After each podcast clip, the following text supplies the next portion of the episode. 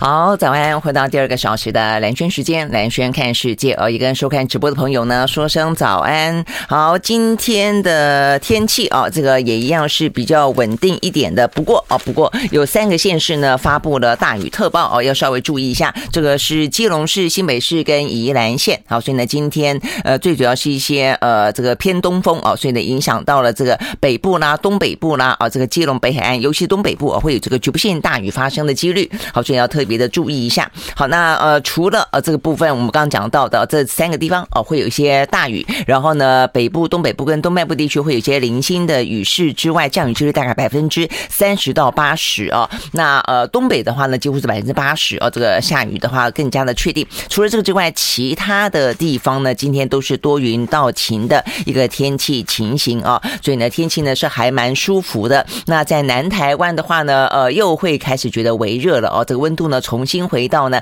三十度左右的高温啊，好，所以呢这个部分的话呢是有关于今天啊这个天气的情形，那所以整体来看的话呢，呃就是呢白天会微热哦，那北南部可能会更热一点，那早晚的话呢会偏凉，好，所以呢。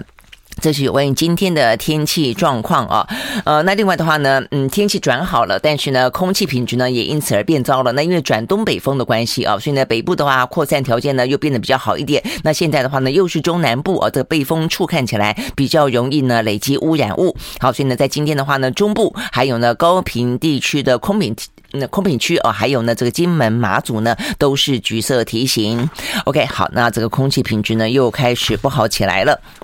OK，好，那所以呢，这是有关于今天啊这个天气的状况。大致来说的话呢，呃，这个算是慢慢的又觉得比较像是夏天了哦。今天呢，在这个呃节气里头的话，已经是立夏了哦。好，但是呢，对台湾来说的话，今年的春天哦，等于是呃这个冷冷热热哦，这个乍。暖还寒的状况呢，还蛮明显的哦。好，所以呢，这一波的稳定呢，可能还要再一段时间。因为呢，在像是礼拜天啊，礼拜天的时候呢，天气又要变得比较不稳定了。礼拜天跟下个礼拜一，哦说是梅雨季的第二道锋面呢，要来报道哦，所以呢，会比较激发呢强对流哦。所以那个时候的话呢，天气又要比较不稳了哦。所以呢，母亲节如果说啊，这个想要做一些庆祝的话啊，一方面是疫情的关系，二方面是天气的关系啊，不稳定啊，所以呢，可能要呃做一些比较妥善的。安排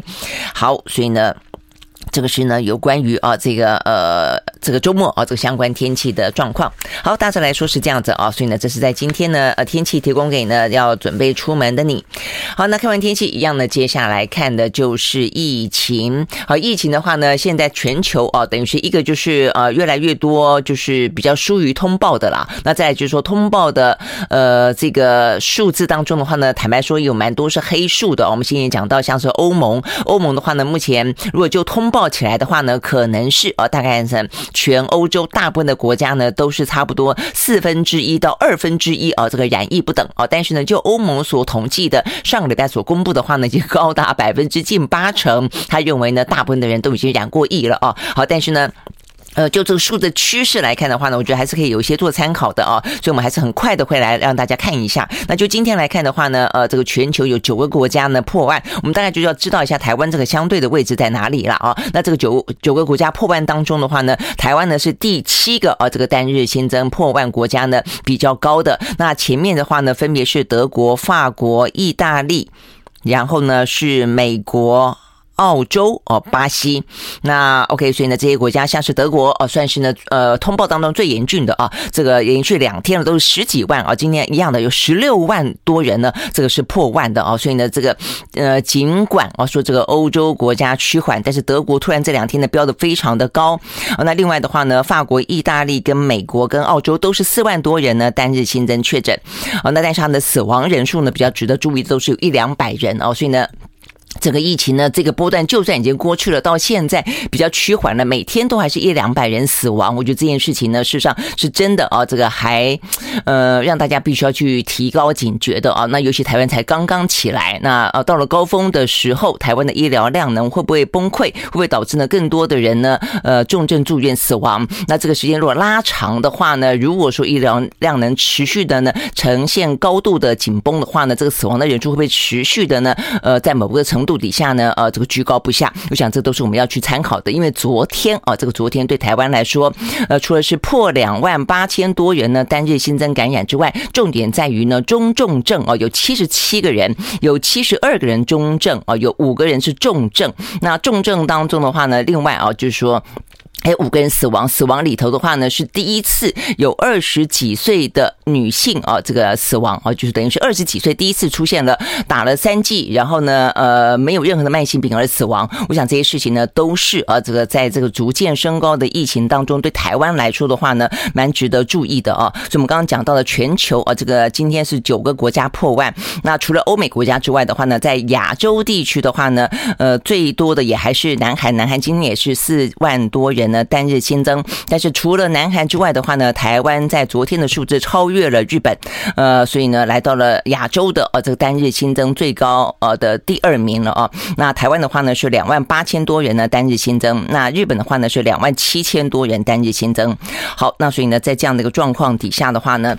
呃，对台湾来说的话，你就可以理解为什么美国呃这个其实昨天其实呃也没再客气的哦，就马上把台湾宣布为不建议啊美国人呢来旅游休闲的地方了。好，那所以呢，对台湾来说的话呢，目前到底状况怎么样啊？所以我们刚刚讲了几个我觉得蛮重要的重点，就除了看这个数字之外哦，就是呢中重症的人数啊，其实呢在昨天是破新高，然后的话呢，呃前一天死亡人数五个是算破新高了，但是呢昨天也是五个，所以已经连。连续两天呢，是都是五个人死亡了啊。那在昨天比较特别的呢，是死亡的人里面啊，有一位呢是二十四岁打了三剂啊的呃女性。那这个部分的话呢，在今天呃是受到高度关注的啊。就从昨天到今天，那她的状况是怎么样呢？呃，她的状况呢，呃，让大家特别要提高警觉的是，她打了三剂啊，但是她没有慢性病。所以一般过去来说的话呢，第一个我们都说呢，呃，通常死亡的话呢是没有。呃，没打疫苗的偏多，但他打了三剂。那再来的话呢，是有慢性病的人啊，这个可能偏多，但是他并没有任何的慢性病。好，所以呢，对他来说的话呢，短短六天之内啊，他就从一开始的。呃，感染，呃，说呢，就是有点发烧，然后腹泻，呃，然后呢，快筛阳性之后呢，就到急诊进行 PCR 的裁剪，然后呢，就进行居家照护。那是四月二十六号的事情，但是呢，三天过后，四月二十九号，他的腹泻没有改善。我想呢，呃，我觉得有一个事情要特别值得注意，如果说你有任何的症状，你症状都没有改善，而且呢，持续的比较严重的话，可能真的就要提高警觉了哦。那他是的话，呃，腹泻没有改善，然后呢，就就打了。一一九送急诊，那这个急诊过程当中发现血压不稳，还经过了一度的插管急救，那用了呼吸器，也用了瑞德西韦，那也用了类固醇啊、抗呃抗生素等等的药物治疗啊，但是呢，在三天之后，五月一号，他还是出现了心室颤动，那急救无效呢，过世，那他的死因呢被。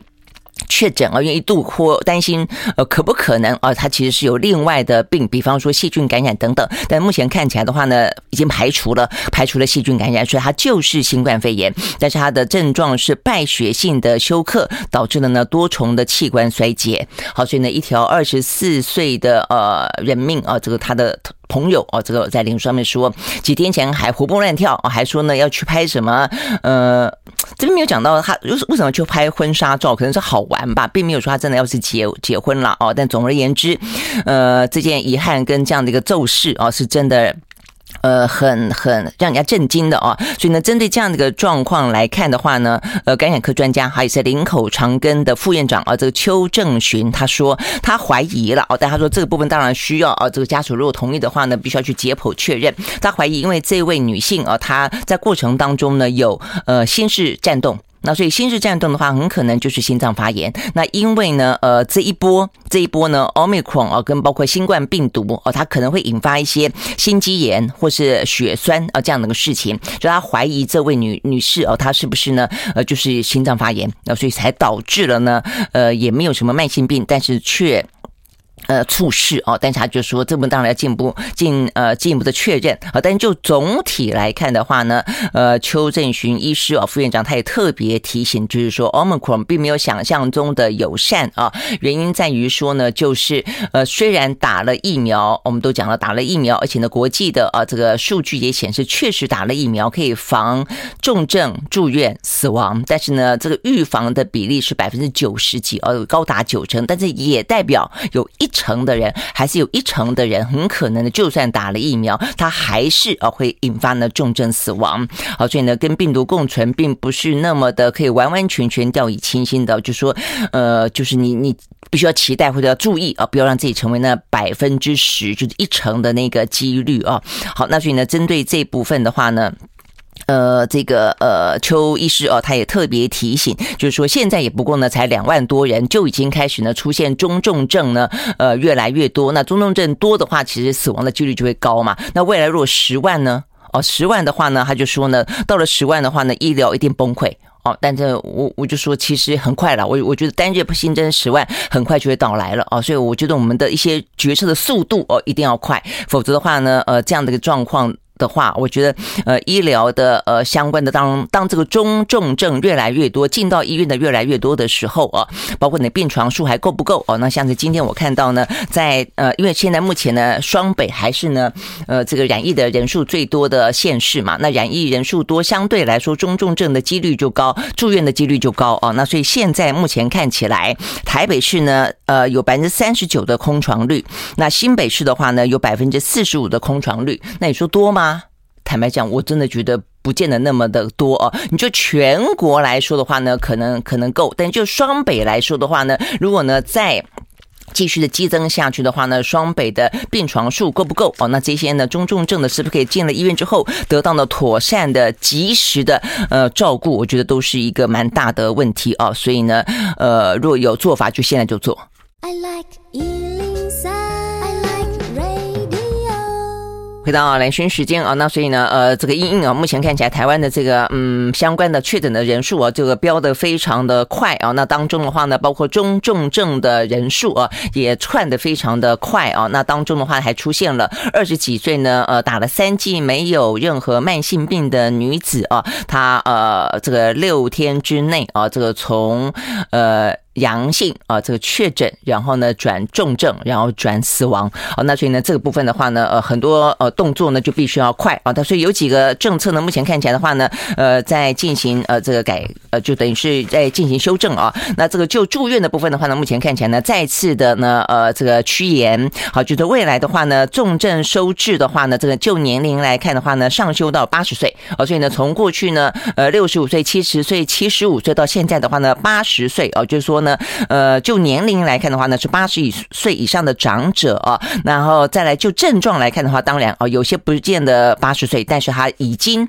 呃是中重症了，当然当然就可以呃这个住院，所以住院有几个标准了哦，就中重症确诊者哦可以住院，那再来的话呢，轻症或者没有症状的八十岁以上的长者可以住院，因为他是高风险的族群。再来的话呢，怀孕三十六周的孕妇可以住院。那再来的话呢，是出生未满三个月，呃，而且他要有发烧。或者说呢，出生三到十二个月间高烧大于三十九度的婴幼儿的话呢，经医院评估呢可以住院。呃，所以的这些人的话呢是可以住院，但是也不见得说符合就一定要住院。如果说，比方说八十岁以上的呃无症状的长者，他可能如果不想住院，医生觉得 OK 也可以不用住院。但是说呃非要符合我们刚刚讲到的条件，你才可以住院啊。所以呢，这个部分就是要确保呢接下来的医院量呢呢不会被一些呢呃轻症的。无症状的，或者说非必要性的，没有那么迫切需要的呢，呃，占住了这个医疗的资源啊，所以呢，现在来看的话呢，呃，等于是住院治疗的条件越来越严格啊，希望能够确保呢这个医疗的量能。那现在的话呢，北部的医院啊，也尽可能的要加开病床。呃，那这个像北荣，他们就说他们目前呢加再加开四百床，因为目前的话呢占床数已经超过一半以上了啊。那所以呢，现在各个医院呢都严格的去把关啊这个收治的条件。那甚至有些的话呢，呃，会比刚才讲到的哦，这个呃，等于是指挥中心哦，他定的标准再严一点啊。像是北荣，他就说，除非是发烧、喘不过气、血氧浓度。浓度下降哦，那呃合并其他的疾病才能收治。那 OK，所以呢看起来的话呢，这个医疗量能大战啊，目前呢正在展开。好，所以呢针对住院这件事情的话呢，有了一个新的修正。那再来的话呢，就是针对呃这个居家隔离哦，跟包括呢是不是快筛阳性就可以算是确诊这个事情的话呢，看起来这两天啊，就是说嗯应该要要敲敲定了，因为正在讨论当中哦。那目前看起来的话呢，这些县市长们啊，尤其是柯文哲啦、侯友宜啦，继续的呼吁啊。那像是呢呃这个柯文哲他已经就是不断的呼吁说，确诊呃快筛阳性就算确诊，而就不要再去让他就是在家居家隔离了哦，呃免得他在外面还要等待啊这个什么 PCR，然后 PCR 呢又把这一些呃医院啦或者现在要下到基层诊所也可以做 PCR 嘛，但是呢也才要开始，那这个基层的诊所也搞得这个人仰马翻，而且的话呢你要等啊，这个你去做了还不是就就知道了。你要等 PCR 的结果出来，那目前还是大塞车哦。如果说你没有去做，呃，快筛阳就等于确诊的话，那等于是大家都还要再等 PCR 的结果。那所以 PCR 的结果呢，就还有两三天，哦，搞得这个基层的呃这个卫生单位的行政人员人仰马翻。但是呢，就居隔的人来说的话呢，也是一颗心七上八下哦。所以这部分的话呢，有关于居隔。有关快筛阳哦，是不是呢？就确诊这件事情呢？陈时中说正在讨论中，应该很快就可以确定。好，所以呢，这是一个很快可以确定的，还在讨论中的。那另外一个的话呢，就是呃居家啊，就是另外就是因为确诊之后你是一定要居家哦。但是另外一个就是说，如果你是亲密接触者，他是不是要居家？那所以这一部分的话呢，呃，目前看起来哦，可能呢。呃，要取消呃，意思就是说，你只要自主管理就可以哦，就是用快筛来代替居隔，这是另外一个措施哦，所以这是两个比较不一样的，一个是针对确诊要不要去做 PCR 这件事情，这是一个正在讨论中的。那再一个就是说呢，没有确诊但是要被框列的这些人呢，现在是不是可以用快筛取代框列跟居隔？那目前的话也在讨论中，也是说呢，近期之内五月中之前应该会拍板啊。好，所以呢，这两个的话呢，对我我们的生活来看是呃蛮直接哦，会有影响的，因为现在身边的人，我相信大家应该都跟我一样，而且难免的身边的朋友应该都有一些陆陆续续的哦，都都确诊了，然后的话呢，就突然之间说啊不能来上班了，那或者是说他因此而影响到的，有些的就在家居隔了，未必确诊，这样的人越来越多哦。好，那这些人的话呢，我觉得比较好的是大家的心态啊，呃，似乎也都没有到那么紧张了啦，但是真的就很麻烦就是了，而且很蛮多的啊，我们有些朋友、同事就比较是属于那种，都是从学校染回来的，还还不还不少这一波哦，就是学校里面目前看起来的话呢，真的是状况哦，大概。听到的啦，哦，这个几乎所有的学校呢，身边的大概都有啊，这个孩童染疫了哦，所以只要孩童一染疫呢，回过头来呢，家长应该一定就是染疫，要么就是要居隔。那再来的话呢，一一下子呢，呃，上课一下不上课，一下子远距一下不远距，呃，搞得呢洋洋马翻哦。那如果一个家里面有两个孩子的话，我今天还听到一个朋友说，他有两个孩子，一个念国小，一个念国中，那偏偏啊是这个呃国小的呢，嗯，说要居家，呃，就等于就是要改成远远聚。在家，但是呢，他的呃国中的儿子呢，呃本来先前居呃远距的，又今天改成要去上课，所以他一下子要送孩子去上课，一下回到家顾小的啊、哦。总总而言之啊，是真的，我觉得现在呃大家真的都很辛苦哦。那如果说呃很多的决策更清楚一点啊，那立即的去做出一些因应的话哦，那我想想我我觉得一定会会来的。对底下来说的话呢，呃。才可以做更更好更快的准备嘛，哈，好，所以呢，我们刚刚讲到了一个，就是说呢，呃，如果说可以用这个快筛来代替居隔的话，对于呃整个的运转来说，每个人生活来说，影响应该不会到那么大啊。那比方说，呃，但重点要快筛剂一定要够了啊。比方说，呃，像今天也传出来说，像是有学校学校的话呢，昨天啊，这个我们指挥中心说已经送了三十多万剂啊，几十万剂啊到学校里面去了，让他们呢就是可以啊这个马上进行快筛。但是呢，还是有学生呢，呃，没收到哦，所以呢，这边讲到说呢，有学生已经居家隔离三加四了，结束了，然后呢，没有拿到半季快赛季，所以到底要要不要出门呐、啊？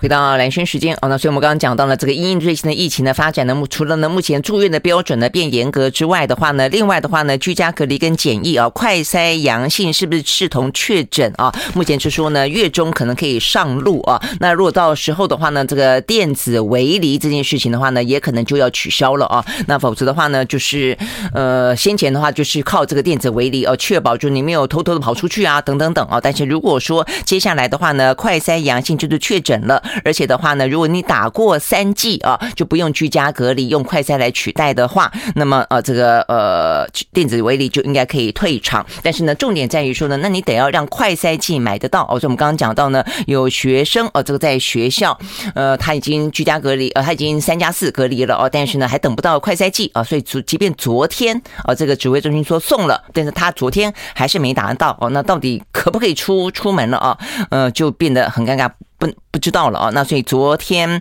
呃，蔡英文哦这边是说，在民进党的中常会里面说重话哦，这个要求哦开放的商业通路，我觉得不要通通只是呢呃由政府征用，征用用了之后还是买不到哦，所以每一天呢七十八呃份，坦白讲我也没有去排啦，因为我觉得我不是那么迫切的需要者哦，希望不是啦哦，我觉得一定有更需要的人哦，但是七十八。份啊，一下子我看，通常通呃每一个药房哦，像我昨天还去药房啊，这个买别的啊药，那这个药房通常只要一贴出来，都大概不到半小时之内是一定啊，这个就是通常在开门啊，这个卖决定卖的时间之的时候之前啊，这个大概就排队排到很长了，然后，通常排到第七十八个之后，大家都会自己算算一算，算说啊不到。呃，七十八买了啊，这个就算了，所以几乎都是秒杀的啊。那所以呢，蔡英文也说这种话了，他就要求要要让啊，这个民众可以买得到快筛剂啊，要不然就开放呢，呃，商业通路啊。除了现在的快筛实名制之外，要协调更多元的购买通路哦。那我想这是重点啦，就是如果你要征用，嗯，别人不能卖，那你就要征用到大家够嘛。那如果你征用半天还是不够，那当然就要开放啊。那所以呢，目前看起来啊，这个连快筛剂，呃，都还是买不到啊。这个政府的征用显然的，呃，还是有问题啊。那我想呢，难免蔡英文会说重话哦。我我我觉得也难免啊。这个昨天会有在野党的呃立委哦，这个要求陈志忠要下台。结果呢，呃，大家有媒体去问他之后呢，他就突然之间，他们说六秒钟了，有人算啊，这个六秒钟不说话，哦，那突然之间呢，记者再追问说怎么样啊，你要不要下台负责？他就说那已经下台了，还有什么好回应的？这个就有点像气话了了啊，已经他的意思说已经下台的话就没有什么好回应了，但你现在没有下台啊，你现在还在位置上啊。所有的权力、所有的资源、所有的决策的掌控跟最后的拍板都在你手上啊！所以当然必要现在要做一些再难的问题，你都必须要回答；最难的决定，你都必须要做，而且要快哦。大概来说就是这样，你你在那个位置上面，你就要有这个肩膀担起这些困难的决定嘛，要不然其实那边就换人。我觉得就很简单啊。所以呢，现在正在当口上的时候啊，很多事情。就不能够赌气了啊！就是该怎么做，动作一定要快啊！那比方说，昨天还有一个动作，呃，就是该做的啊，那但是呢，还做的不够的，就是说呢，呃，已经陆陆续续呢下放辉瑞抗病毒药物的口服剂啊，说呢，呃，分发两万人份到全台五十七家核心的药局，好，那所以等于下放了，就没有说一定要到医院里面才可以用。但问题下放了以后，就还是一个关键啊，我们就讲过了啊，这个在美国的话呢，基本上如果你是确诊的，你确诊而属于高风险族群，就已经会配送五天份的抗病毒药给你了，就不要等你中什么轻症转中症，中中症转重症，重症转住院了啊，就直接觉得你有这个风险，就先给你了，那这样子才可以去预防所谓的转中重症嘛。那也可以才是有效的，可以去消减这个呃医医疗哦担担心大医院哦这个病房不够等等的量能嘛，不是吗？哦，那所以你把这些东西配送到基层去，那然后呢？哦，然后如果说也还得要到重症了还可以才用的话，那所以因为这是一个医生处方签哦，所以我想相关的一些。呃，医疗的啊，这个开立处方的这些流程跟标准也必须要放宽才可以啦。哦。OK，好，所以呢，总而言之啊，这个目前大家来来看今天的一些呃重点，就是呢疫情的数字该要看的重点，还有呢，目前看起来呢，不断的每天都在滚动修正中的一些决策啊，大概来说是这样的一个情形。那但是呢，呃，很多事情还是要快哦。这个决策呢，因为我们的病病毒很快啊，我们的疫情串的很快啊。比方说，我们呃一直说我们。要像这个纽西兰一样，我看这纽西兰这段时间一直最高的话上去到一万，接下来一直退回来哦，最近大概就是八八九千八九千八九千，但是我们一下子上去就一嗯这个几千一万两万，现在接近三万哦，这今天铁定的看起来应该会有到三万了。我们的速度其实比起纽西兰来是更快的哦。那 OK，所以总之希望哦，我们确实是可以呢，在我们呃。掌控的有余裕的、有节奏的、有该要有的资源跟工具的状况底下呢，来面对啊，这个来度过这个疫情难关。OK，好，所以呢，就是有关于今天呢跟疫情相关的讯息提供。OK，好，那看完这个之后的话，接下来一样的看的就是欧美股市啊。那这个欧美股市的话呢，一样受到全球的几大因素的影响啦。一个的话呢，如果跟疫情有关，那就是呢跟中国的封城有关啊。那呃，中国大陆的呃北京啊，目前看起来的话呢。呃，这个也是，就是他们的风控越来越严格哦，因为它就是呃，虽然没有人出到很多，但是就是不断的扩散当中哦，所以封的区哦也越来越多。那除了北京之外的话呢，其他的一些省份哦也开始出现了零星的啊这些呢相关的呃染疫的呃这个个案。所以目前他们大概有一个基本的原则，只要一个区出现二十个以上的哦这个染疫者的话呢，就要进行相当程度的封控。这个是他们来说，但但是都很局部哦，就变划的区越来越小，就避免全面性的封城了啊。好，所以呢，这是一个就是呃，北京啊，这个中国大陆的封城对经济是有影响的。再一个就俄乌战争，再一个的话呢，就是呢联准会啊，这个昨天的利率会议。好，所以呢，这个昨天啊，这个算是最即刻性的影响是联准会的利率会议啊。那他们呢，呃，最后宣布的结果呢，如先前鲍尔所说的啊，应该没有呢猛爆性的一声声。升息三码啦，哦，那大概就是两码，而且呢，升完两码之后哦，他也是呃态度表达了啊，就对于未来升息三码这件事情呢，并没有要积极考虑哦，所以呢，未来就是说可能就是呃依照啊这个循序的都是两码两码两码两码，好，所以呢这样的一说，大家就相对来说松了一口气啊，因为先前本来呃担心呢呃两码之后接下来可能就要暴升三码的啊，所以呢这样的一个消息，因此。让欧美股市呢，在昨天看起来呢是上扬的，有点呢松了一口气啊，心情呢愉快了一点。我们先从美国开始看起。好，在美国呢，道琼工业指数上涨了九百三十二点二七点，收在三万四千零六十一点零六点，涨幅是百分之二点八一。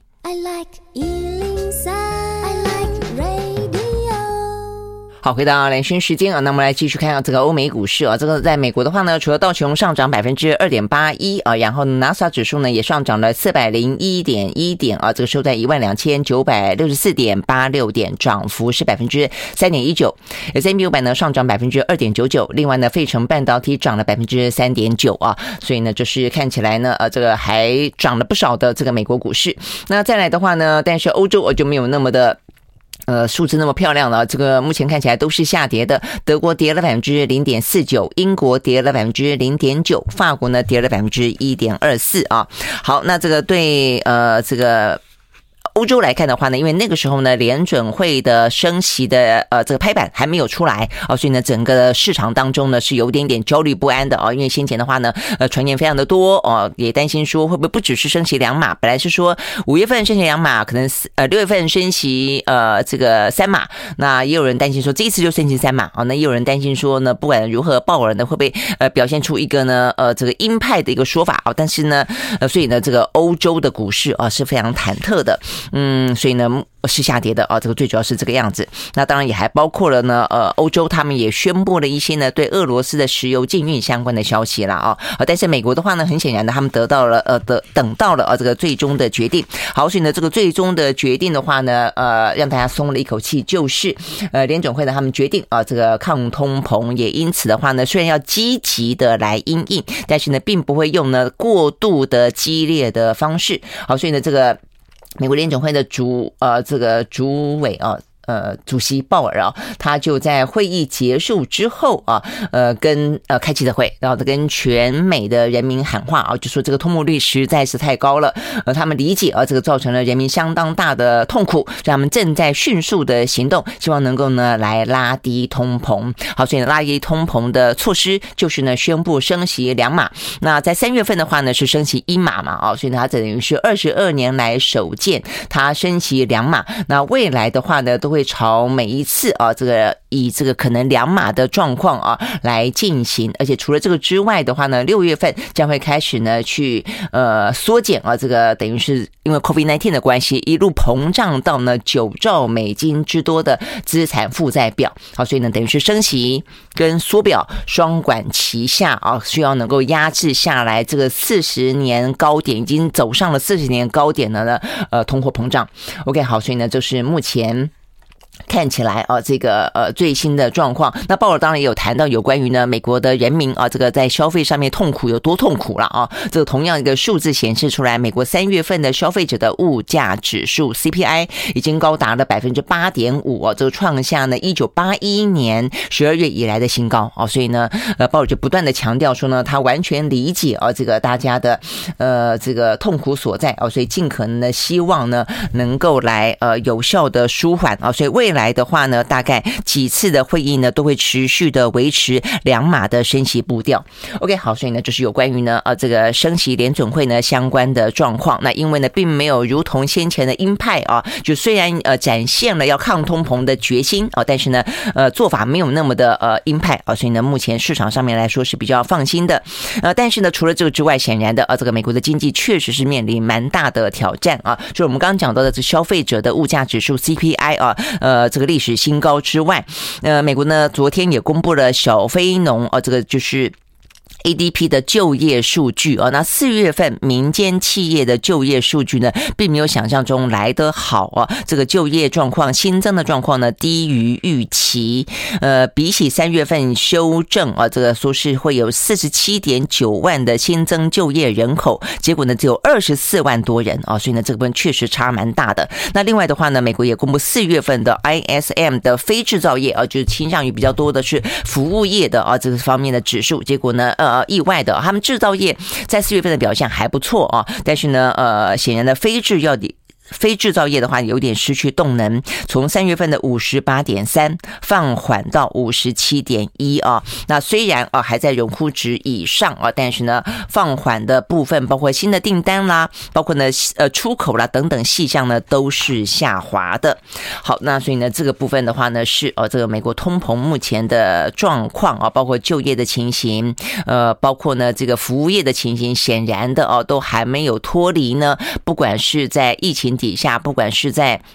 呃这个产业链的中断，不管是在俄乌战争底下，这个受到影响的这些呃经济面向。好，那讲到这个跟俄乌有关的话题，那在昨天的话呢，焦点是聚集在欧盟哦这个相关的呃这个经济当中的制裁。好，那这个昨天欧盟呢公布了这等于是俄乌开战以来两个多月以来最强的一次呢，呃也面向比较广泛的一个制裁。好，它首先呢终于拍板了。有关于呢要禁运俄罗斯的石油跟天然气啊这样子的一个决定了，他们说呢会在六个月之内就确定是要这样做了，只是说要分啊这个六个月之内逐步的停止呢呃进口俄罗斯的原油啊，希望在年底之前完全停止进口呃俄罗斯的呃这个石油啦、天然气啦，包括精炼的石油产品啊，他们说呢这是针对呃俄国哦这个全面性的禁运，那所以呢就是来自于呢欧盟的。执委会的主席范德莱恩啊，昨天的正式的宣布。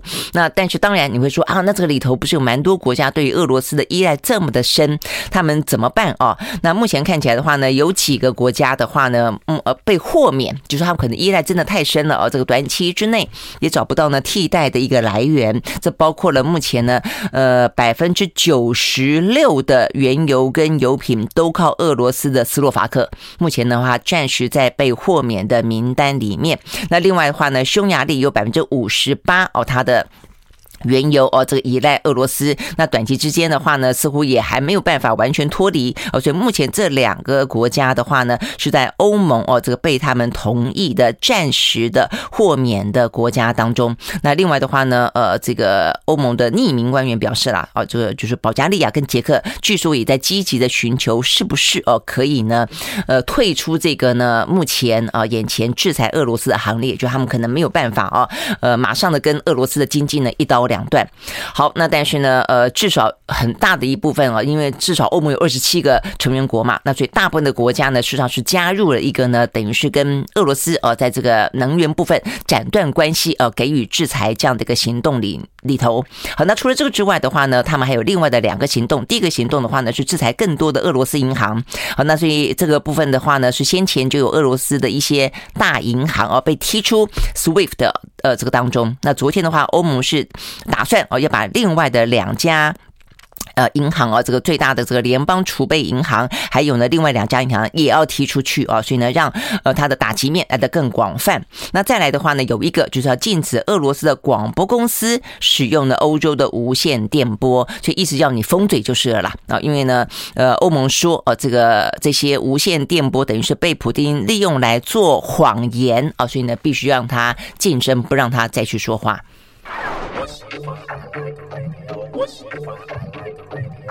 回到蓝轩时间啊，所以我们刚刚讲到了这个欧盟呢，在昨天呢拍板了这个到目前为止了这个两个多月来呢对俄罗斯呢最强的制裁啊，包括了呢在半年之内啊要这个完全全面性的禁运啊这个俄罗斯的石油跟天然气还有相关的一些呢精炼的产品。那另外的话呢，包括一些银行啊这个 SWIFT 要扩大呢这个它制裁的呃对象，那还包括了这个。无线电波哦，要让呢这个呃俄罗斯等于是 相关的大外宣啊，呃。不能够再继续的进行呢，就是呃不断的去宣称哦，他们自己呢呃这个战争的合理性等等。好，那这个是欧洲哦。那另外的话呢，呃这个美国哦，这个拜登他也表示，他将跟 G7 的成员国的领袖啊来讨论，对俄罗斯呢要进行更多的一些制裁。好的，所以呢就是美国的说法。那但是呢，同时之间我们也看到呢，在亚洲地区啊，这个印太地区，呃这个。日本啊，算是呢对俄罗斯制裁比较动作比较积极的国家啊，等于就是因为美国在这边，那坦白讲，他跟这些。国家包括跟俄罗斯啊，它相关的一些经贸的往来，坦白讲没那么多了哦。那所以呢，对于日本来说的话呢，最近日向啊，它不是也要出访啊这些东协国家吗？也有点就是代表这个呃这个西方阵营啊，等于是在台呃在亚太地区呢最强的盟友啊，等于是他在呃亚太地区等于是对应于中俄啊，这个印呃日本算是呢呃国力最强的国家哦，他必须要有一些外交的行动哦，所以他们也做了相当多的一些表态啊。那甚至对日本来说，前段。段时间啊，已经包括冻结了俄罗斯呃总统普丁为首的啊这个相关人士的一些，包括他的两个女儿啊这个相关的一些资产，那也把俄罗斯呢驻日本的呃这些外交官八个人啊驱逐出境等等啊，但是呃虽然动作呢来的积极啊，这个外交动作啊来的大呃，但是呢俄罗斯也因此呢报复的行动来的比较呃也更加台面化啊。昨昨天的话呢，俄罗斯宣布哦要无限期禁止日本首相岸田文雄。等六十三个人呢入境俄罗斯来报复哦，这个日本制裁呃这个俄罗斯。OK，好，那 OK，但是呢，日本也就反唇相讥啦，就说呢，日俄关系会走到现在这个地步啊，这个责任全在俄罗斯等等啦。那但总之哦，所以呢，看起来就是你报复我，我报复你啊，这个相关的动作其实会越来越剧。剧烈啊，那但是呢，呃，它是不是可以有效的让战争停止？目前看起来其实并没有那么的乐观啊。这个，所以目前的俄乌的战火呢还是在持续当中啊。所以我觉得现在已经 像昨天我看到这个英国首相 Johnson 啊，就是呃，就就是在去给这个泽伦斯基打气啊，哦，这个用丘吉尔的话呢去呃这个鼓励他啦，哦，这个继续的奋战到底啦，还是会给他更多的哦这个武器啦。你就发现这个全球啊，就是就算是挺乌克兰的，也都是就是一直在用言语去鼓励，然后呢，把武器源源不绝的送给乌克兰，那就让他打啊打啊打，就叫他去打啊。这到底是一个什么样的局面啊？那你就真的看到这乌克兰，你就跟俄罗斯拼命的打啊。那当然，俄罗斯也就是。普丁，你就是吃了秤砣铁了心啊，就非要打下来不可啊。但是问题是目前就是打不下来哦，所以你可以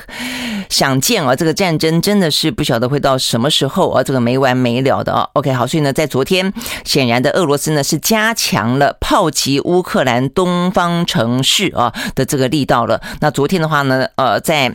台面上的数字啊，说造成了二十一个平民丧生，二十七个人受伤，是近一个月来呢最惨重的单日死伤啊。那包括呢西部的大城利维夫也被空袭，目前的话呢也在断电当中。啊，所以呢整个的俄乌的战况呢还是一样的惨烈啊。那所以西方国家除了就是嗯。就是多多一个、多两个、多三个啊，这个相关的经济制裁啦、禁运啦等等的啊，但是到底还能够怎么办呢？不知道。那所以我也觉得现在北约很多国家呢也是人人自危啊，所以呢，另外的话就是呢，呃，这个芬兰跟瑞典啊，他们。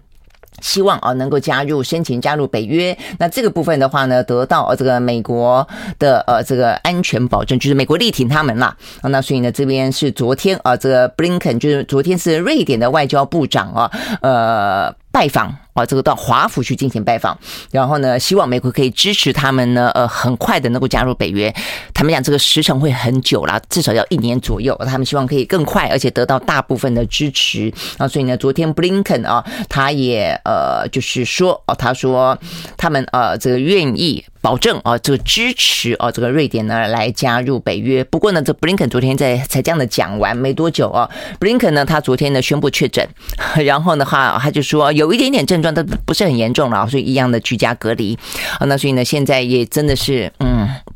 确诊已经是稀松平常的，这个对美国来说，呃，国会的议长佩洛西啊已经确诊过了。那接下来副总统啊，这个贺锦丽已经确诊过了。现在呢，这国务卿已经确诊过了啊，所以大家其实比较担心的是拜登。拜登真的年纪比较大啊，快八十了。那到底怎么样啊？但但是目前他们都说跟拜登好像没有太近距离的接触啊，所以呢，拜登也还没有在被框列的呃这个范围当中了啊。所以呢，目前一切还是可以呢，呃这。这个呃相关的一些活动行程如常，OK 好，所以呢这个部分呢是啊这个讲到呢整个俄乌目前最新的状况，好，但是呢啊这俄乌状况刚才还没有讲完的，就是那所以对油价来说啊，因为呢。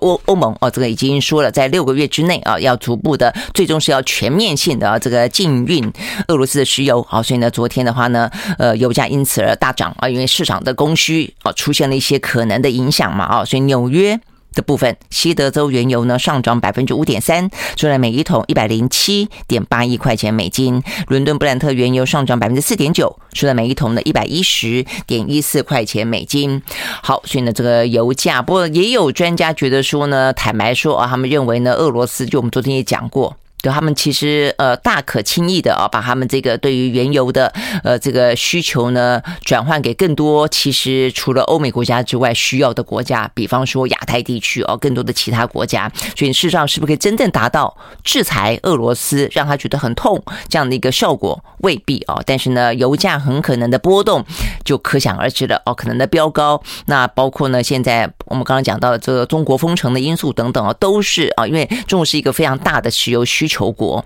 那俄罗斯一个非常大的石油供应国哦，那所以呢，这两个国家的一些状况都会影响到呢这个油价的波动。好，所以呢这个部分呢是讲到啊这个俄乌跟这个相关的油价跟一些。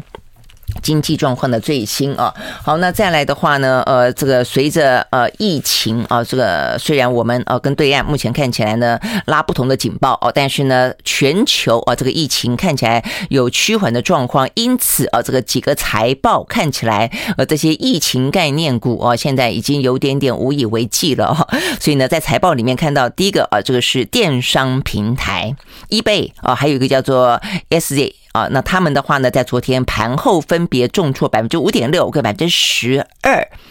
呃，他们呢公布的第一季财报呢符合预期，但是第二季的财报呢疲软，原因就在于说呢，疫情期间的高速成长可能呢无以为继了哦。现在的话，呃，可能第一个就是。疫情慢慢解封了，大家可以出去了，不见得那么高度的依赖电商。呃，更重要的是呢，包括通膨啦，呃，这个消费啊压力这么的大啊，这个物价这么的高，所以呢，消费者的支出也减少了啊，因此受到一些相关的影响。那反过来说哦，Booking Holdings 啊，这个专门做 Booking 的，那因为旅游需求回升哦，所以它昨天呢，呃。股价大涨百分之十点七，OK，好，所以呢，这现在是比较有话题性的这个股价的涨跌跟财报，这边跟大家分享。那最后的话呢，是南韩的总统尹锡悦啊，五月十号要就职，昨天北韩发射了一个弹道飞弹。